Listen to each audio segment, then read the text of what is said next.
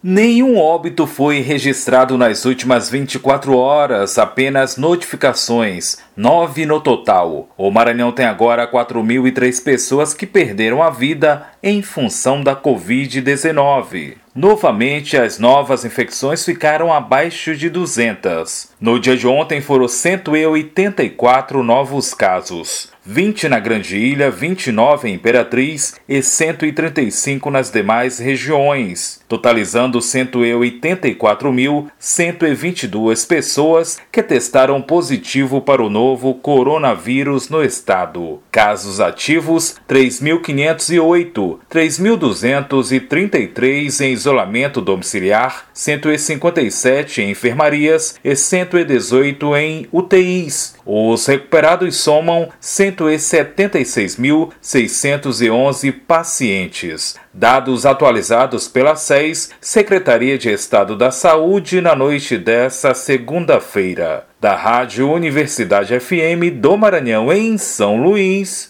Borges Júnior.